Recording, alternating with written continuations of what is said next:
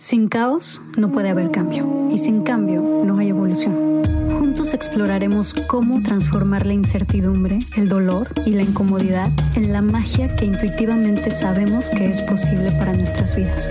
Yo soy Aislinn Derbez y creo que los mejores regalos que puedes darte son espacios para conectarte, sentir y reflexionar. Espero que este sea uno de ellos.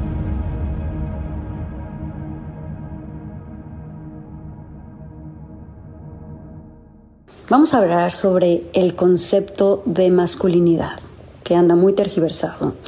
Y hoy lo entendemos como algo negativo, y bueno, lamentablemente todavía siguen habiendo muchísimos que están en esta creencia de que para que un hombre sea verdaderamente un hombre, pues no puede mostrar sus emociones, tiene que básicamente burlarse de todo lo femenino, ir por la vida haciéndose el macho proveedor, entre muchos otros clichés. Esa visión de lo masculino obviamente nos arruina la vida tanto a los hombres como a las mujeres y por eso estoy muy emocionada porque vamos a invitar a Justin Baldoni otra vez. Les digo un poquito quién es, para los que no lo han visto. Él es actor, productor, activista y ahora es escritor. Trae un librazo, nos va a platicar todo sobre su nuevo libro, que es Man Enough, y por fin lo va a sacar en español. Se llama Suficientemente Hombre este libro y nos va a dar las claves para deconstruir el concepto de masculinidad que hoy tenemos y empezar a crear uno nuevo que nos funcione a todos. Hello, my friend. Hi, Justin. I'm so excited to have you again here. Oh, it's so good to see you. How you doing, Eyes? What's going on? Uh, great. Lots of work. I'm working like crazy. Um, between work and being a mom, it's it's hard, but it's great. I'm having a lot a of fun. lot. Oh, good. Can I can I, can I please have your skincare routine? Oh my god. I would like. Can I? I need. I feel like I need to to work on my glow like you have. Honestly, I put like thousands of oils and creams on my face, which I guess it works. Just Yeah. send after this. I want send them all to me. I want all of them. Finally, your new book is in Spanish, and I think our audience in Spanish really needs it. I think we have twisted as a society our view of feminine and masculine. Yeah. And I think it's key to reivindicate them. So that's what you're going to do with this book. I'm so proud of you. I'm so proud of you. Oh, Uh, I think it's amazing. And I think it's incredible that you're doing it in Spanish because it's so necessary. thank you. And your dad put gave a quote for the back of the book. Oh, really? Yeah, your dad's on the back of the book. That's amazing. He gave a very he gave a very sweet quote. It made me so I was grateful. That's so cool. Okay, let me ask you a question. I'm going to start with Okay. a question. Through the lens of your new book, right? What mm-hmm. is masculinity for you? Masculinity for me mm-hmm. is innate. You know, the world tells us, culture tells us that masculinity is something that we have to prove. Yeah. And I believe anytime we have to prove something, we're proving it because we don't feel like we have it. So in, in life, you can always come from a place of love or you can come from a place of fear. We know that for things to really work, we need to come from a place of love. Because anytime we come from a place of fear or scarcity, we're overcompensating. And masculinity, because we have to prove it, have to prove our machismo, our masculinity, what we're really saying is that we don't feel like we have it mm-hmm. we're insecure. We're comparing ourselves to other men. And when we have to prove something, we're overcompensating. And it means it's not real. It's not authentic. It's not sincere. I believe that masculinity, femininity, these constructs, these ideas are innate within all of us. I am masculine because I am identifying as a man. It should be that simple. And if I don't have overt masculine qualities, if my muscles aren't huge, if like, you know, all of the various things that we think about when we think about um, men and masculinity, that doesn't mean I'm not a man. I'm a human. So for me, masculinity is about being human. Sure, I want to have a sense of direction and I want to be accountable and I want to have purpose in my life and I want to be of service to other people and I want to help and um, I want to learn from my mistakes. I want to do all of these things. These are good qualities of masculinity, but they don't have to come at the cost of my humanity, if that makes sense. Totally makes sense. I want to ask another question. Could you explain some of the privileges that men face in our society just for being men? And, and- Privileges? privileges, yeah. And why are they unfair for women and for themselves too? Oh my God. Well, this is a hard topic, but what's coming to mind is this there's not one there's not one law Mm-hmm. in all of America, probably in Latin America, that I can ever that I can think of that is even com- like in the same ballpark comparison to what's happening right now in Texas with women fighting for their right to have an abortion. There's not one law for a man that could ever dictate what a man can or can't do with his body. Totally. Doesn't doesn't exist. And I'm not sitting here saying that um, that I believe abortions are great and everybody should go have them, but the law, the idea that a woman can't choose what she can do or can't do with her body with something growing inside of her is an example of a privilege that men do not have. Exactly. There was a bumper sticker. Uh, someone tweeted like a bumper sticker that was uh, if men could get pregnant, there'd be an abortion clinic at every gas station. Wow. Because again, who are making who who's making the laws? Men, right? Um, so that's that's one example. Here's here's another example. When the young woman Sarah um, Everard, I believe was her name, who was murdered in England by a police officer. After she was murdered, London deemed it was unsafe, right? Because there was they didn't know who did it. It was this whole thing, um, and women felt very unsafe. Instead of creating a curfew for men, they created a curfew for women because it was unsafe for women. So they asked women to stay at home. Now, women aren't the ones that were raping and killing each other. Women were afraid of men. They didn't say, if you're a man, stay home. They said, if you're a woman, it's not safe for you, stay home. I don't know what that means. Oh, wait. If you like. I don't know what it means yeah, either. My computer went I don't know what it means either.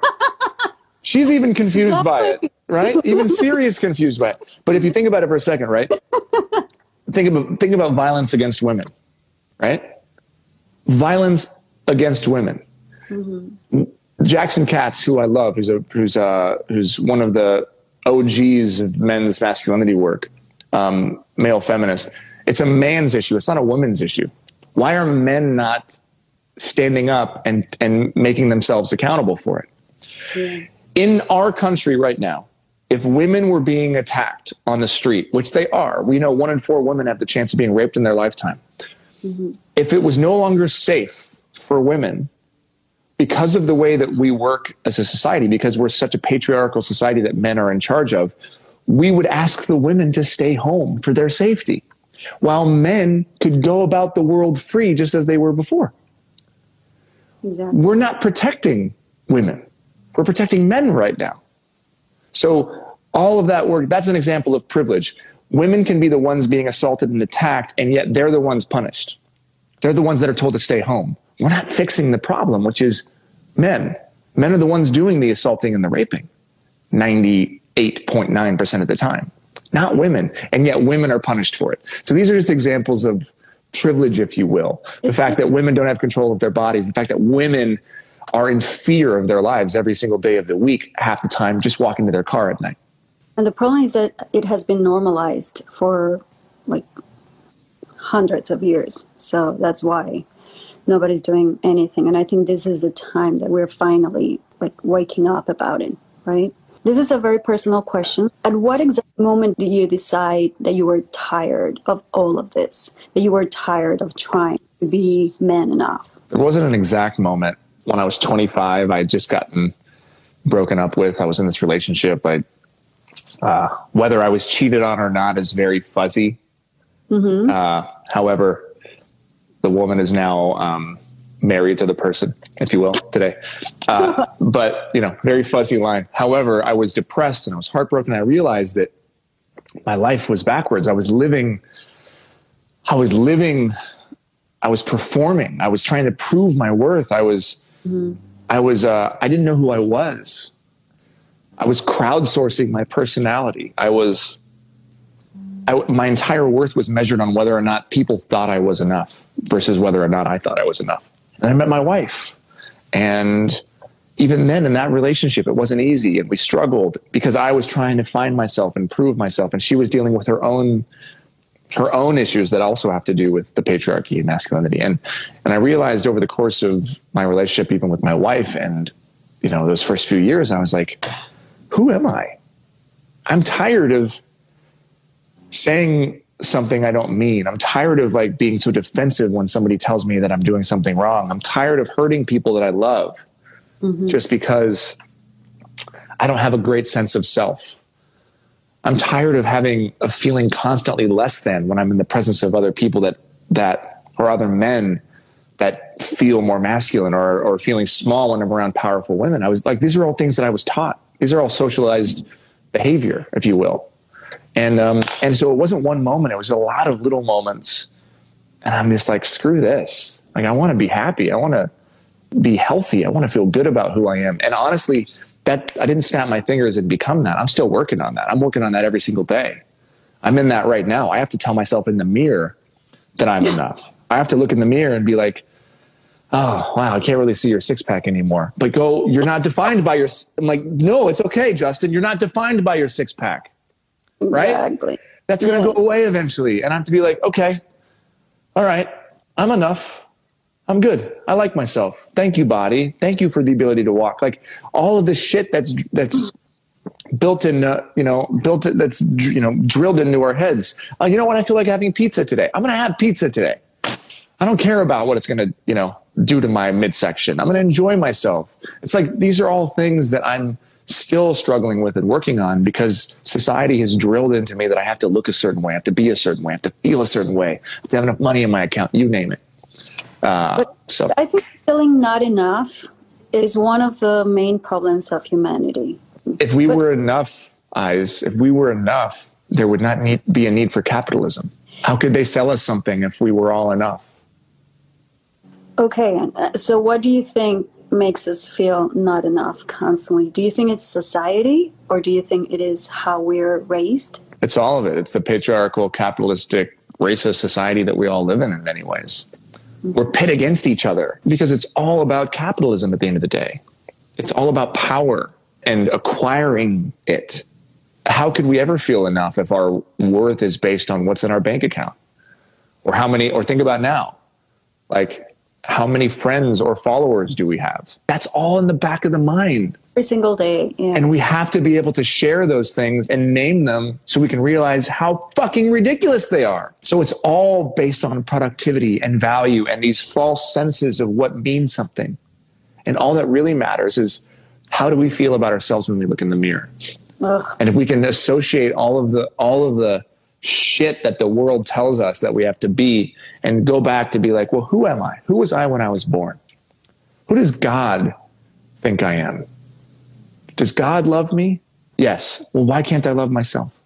I wanted to ask you another question going back to masculinity. I wanted to know which misogynistic attitudes you learned from society through your life and how have you consciously challenged or corrected them? I feel like daily I'm seeing different things I've learned. One of the things interesting about privilege is that you can wake up one day mm-hmm. and look around you and realize that you are surrounded by people that look like you. It's very easy to do that. That's privilege, right? Um, and sometimes having privilege means going out of your way mm-hmm. to bring people into your life that don't look like you, that don't represent the world that you come from looking around and being like, wow, there's a lot of straight white guys in my life. Okay, that's interesting.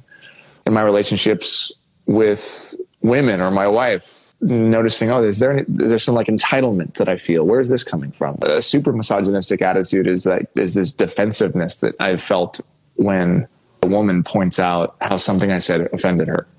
Right? It's like that's not what I meant. I've only learned in the last five years the difference between intention and impact. So that means for 30 years, 32 years of my life, I was walking around thinking that just because I didn't mean to hurt somebody meant that that person shouldn't have been hurt. And so many of us men feel that way. Like, oh, but I didn't mean to hurt you. So get over it. You're fine. That wasn't my intention. So sorry. No, that's not the reality of it. And it took strong, badass women drilling that into my head over and over again to help me realize the difference between impact and intention. Wow. Right? Because I can have a good intention, but I can accidentally smack you in the face and give you a black eye, but you still have a black eye so for us, for me, I had to really look at this and be like, okay, my actions really affect people. Mm-hmm. Even if my, my intention wasn't good, I hurt that person. Shit. I didn't mean to hurt that person. Why do I keep doing this? One of the reasons why I went on this journey was because I was like, I keep hurting people in similar ways. What is this? Um, and you just have to look at it because all of us do this. Women have their own versions of this that's internalized misogyny, right? We're all affected by the patriarchy, women and men. Um, women for survival reasons, yeah. oftentimes. Amay Natural es una compañía que hice con una de mis mejores amigas, Mariana Burelli. En Amay Natural creamos productos 100% naturales y sustentables como shampoo, acondicionador y crema. Todo en barra. También tenemos otros productos deliciosos como nuestra línea para bebés. Todo lo que hacemos es libre de sulfatos, parabenos, sintéticos, aceite de palma, silicona, fragancias químicas, empaques de plástico y por supuesto libre de crueldad animal. Están disponibles en amai.mx, en Amazon y en sephora.com.mx. Checa el Instagram de Amai Natural o la página web amai.mx para más información. It requires so much awareness. Even like the meanest people, most of the times they do think they're doing something good. Every bad guy is the hero in his own movie. Exactly. Unfortunately, with when you have privilege, you oftentimes don't have awareness because you don't have to. Tell me something because I've been watching so many sexist jokes and things that were very normal before. Yeah. Now everybody's like complaining that now you cannot do or say anything because everything is harmful. What do you think about that? What role does humor plays in undefining masculinity? Where's the line between harmless jokes and sexist jokes and all that?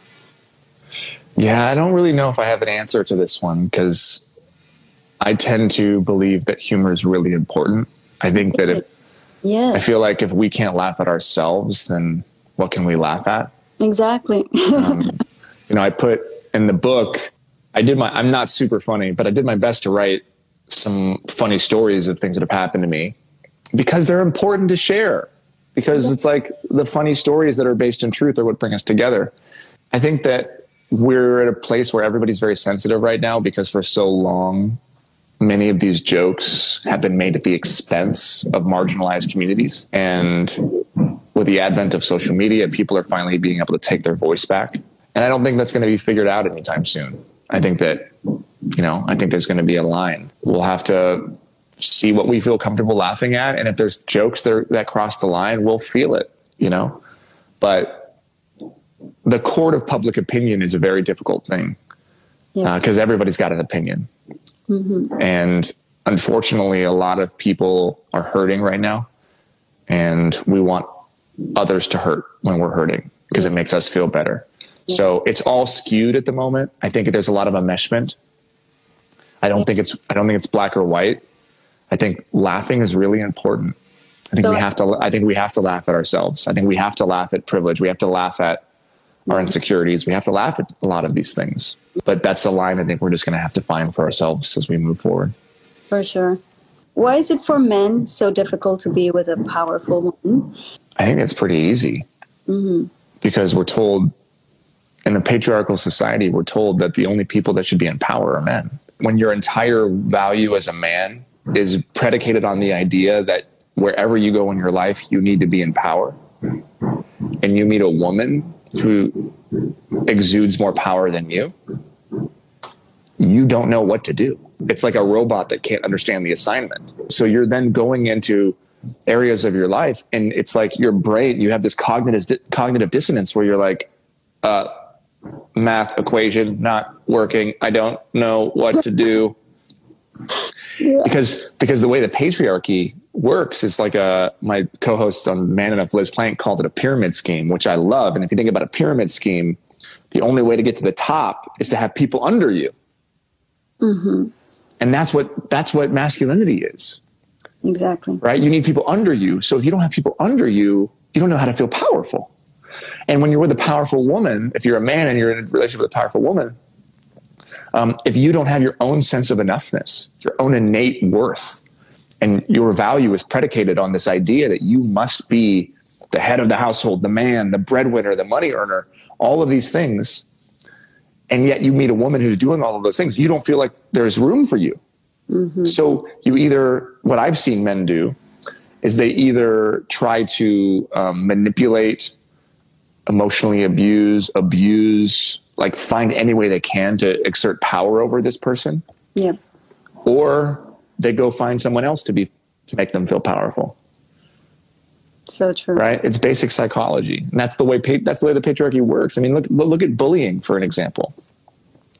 Who does the bullying? Hurt kids that have been bullied. Kids that don't feel love from their parents, kids who are abused by their parents, kids who feel like there's no place for them at home. They don't feel valued. So they go to school and they bully other people so they feel better about themselves. Right? And then what happens to those kids who are bullied? They end up bullying. Yeah. Or they end up having so much empathy and compassion that they don't. Right? Mm-hmm. It's this power pyramid scheme. That's what the patriarchy is. You're only powerful if there's somebody under you. And if you're like this, you need to find a way to get here. And that's why men that's why men don't do well with powerful women. And, and tell me something, speaking specifically about men's rejection of femininity, how do you think women can hold a man accountable and at the same time create a safe space for him to heal and share who he really is? I think there's this idea there's calling people in versus calling people out. Mm-hmm. And, um, you know, it's really hard because the burden shouldn't be on the woman, right? Just like when we're talking about racism, the burden shouldn't be on black people to teach us, or we're talking about, you know, transphobia. We the burden shouldn't be on trans folks, right? It's all it's all the same stuff. Mm-hmm. Specifically with women and men, the burden shouldn't be on the women. However, when you enter into a relationship, in a hetero relationship between a woman and a man, and the woman is able to see things that the man can't see, maybe behaviors that the man isn't aware of. Mm-hmm.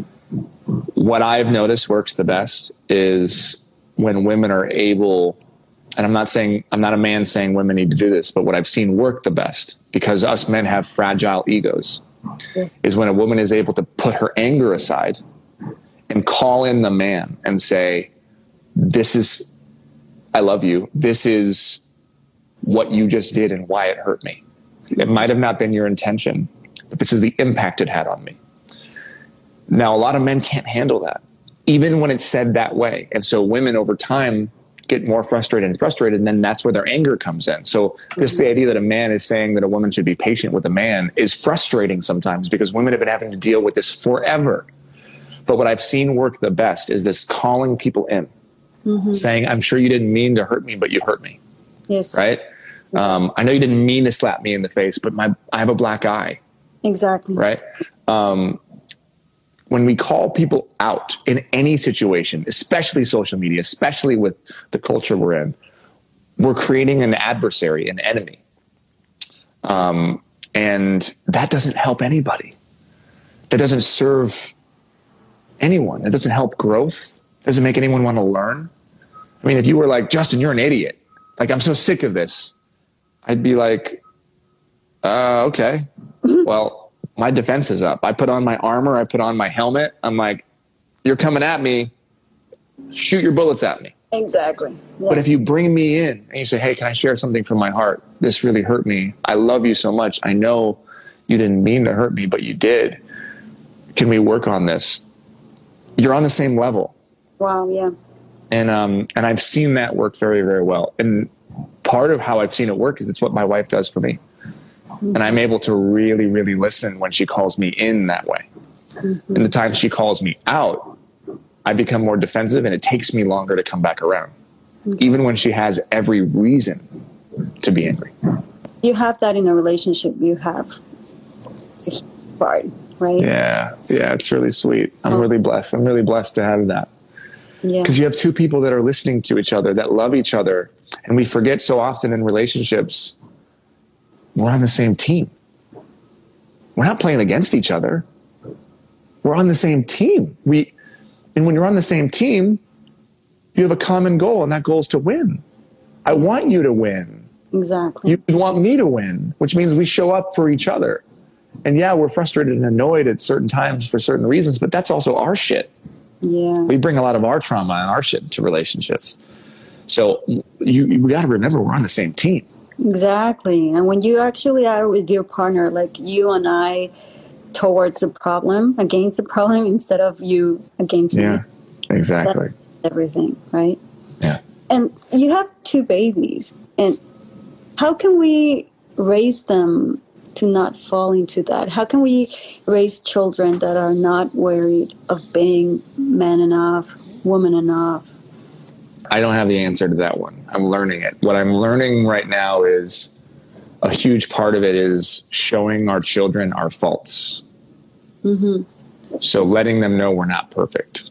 Okay, that's I think an, I think an, another huge thing that I'm learning and that my wife and I are both learning. Like also, we're reading a lot of books and trying to figure this out at the moment Me because we're we're realizing like, oh my god, we're messing up our kids, and you know, and and you when you have those thoughts, that's perfectly normal and acceptable. It means you care.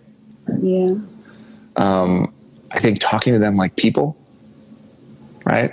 yes, Um, I think that's a huge one. And I also think like looking at the gender stereotypes and the way that we view the world, for me, it's then trying to do the opposite.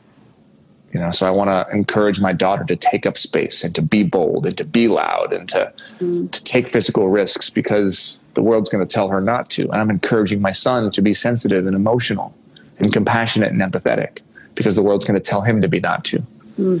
Um, kind of offsetting, you know, what I know the world's going to tell them to do. And the best way we can, honestly, the best thing, the most important thing we could do, forget books, forget all of it, is we have to heal ourselves exactly. the most the number one thing you could be the best parent in the world but if you have trauma that you haven't dealt with and you're fucked up you're going to fuck up your kids. It's just the way it is. Because it's impossible to not pass that down to them. If you're not healing you're going to be creating this codependent unhealed relationship on them and they're going to grow up to be just like you. So we have to heal and you can heal while you're parenting. I'm healing while I'm parenting. My wife's healing while we're parenting. And the deeper you go, the more you're like, oh my God, I have to change this. Okay. So you're aware of it. And that's what life's about What is the step one of self work? self reflection. It's a combination of self reflection and mindfulness. It's, Do you believe that we can do that by ourselves? Do you think that we that we need help? That we oh, need oh, yeah. that we need I, I think we um, need, I think we need community. I think we've lost community. We've lost community. We've lost tribe. We've lost f- true friendships. We need people that we love and trust. Um, and luckily now I believe in, I, I, do, I believe deeply in therapy. Um, but there's so much access. There's so many books there, but books can only do so much. You need people, right? yeah.